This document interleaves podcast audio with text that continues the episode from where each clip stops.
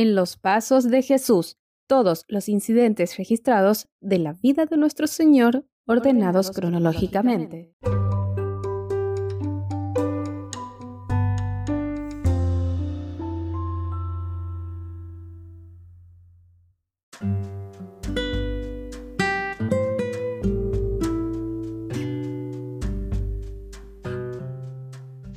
Bienvenidas y bienvenidos una vez más. Hoy vamos a hablar sobre el bautismo de Jesús.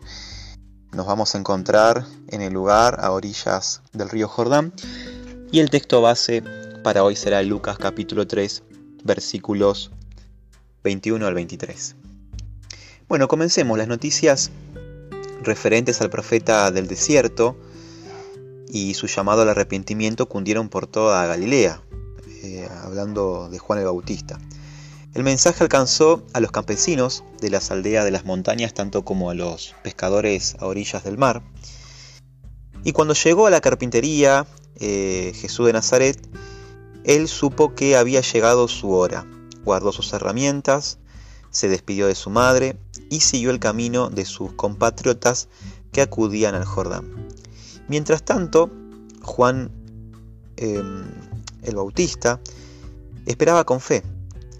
Se le había revelado que el Mesías vendría a pedirle el bautismo y entonces se le daría una señal de su carácter divino para que él pudiera presentarlo al pueblo. Mateo capítulo 3 versículo 15 y 16 dice, un día Jesús fue de Galilea al Jordán para que Juan lo bautizara.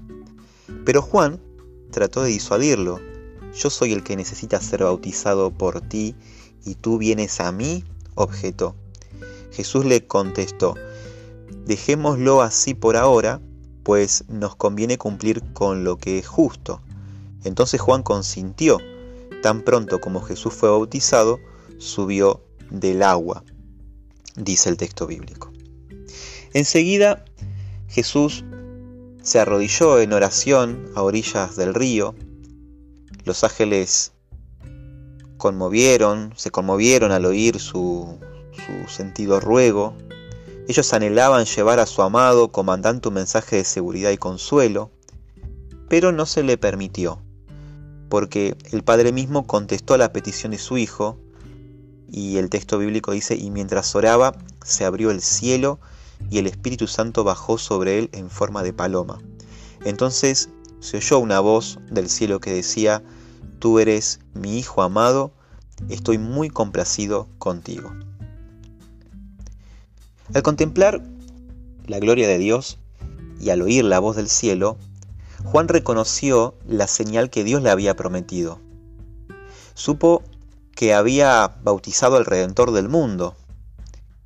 El Espíritu Santo descendió sobre él y extendiendo la mano señaló a Jesús y exclamó, He aquí el Cordero de Dios que quita el pecado del mundo. Con este acto, Jesús estaba empezando su ministerio. Sus pasos lo llevarían a muchos lugares donde sería bendición para miles de personas. Pero al final entregaría su vida como un cordero de expiación para que nosotros podamos ser salvos. Cabe aquí una reflexión importante. El Señor, que no tenía ningún pecado, que no necesitaba ni arrepentimiento ni bautismo, fue hasta el agua para ser bautizado. ¿Por qué lo hizo? Para darnos el ejemplo, claro. Si el que no necesitaba ser bautizado lo hizo, nosotros, que nacimos en pecado, ¿podríamos negarnos entonces al bautismo? Si vos que estás del otro lado escuchándome, no estás bautizado o bautizada, este mensaje entonces es para vos.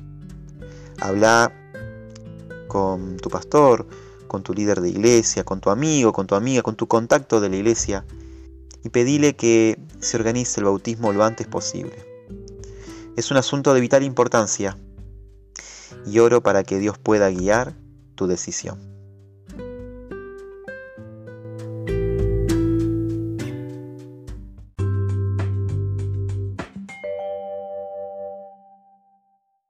Este podcast fue una adaptación del libro en los pasos de Jesús Si quieres conocer más de la Biblia, solicita gratis un estudio bíblico para infantes, jóvenes o adultos al número de WhatsApp 387-522-3868. Nos encontramos nuevamente mañana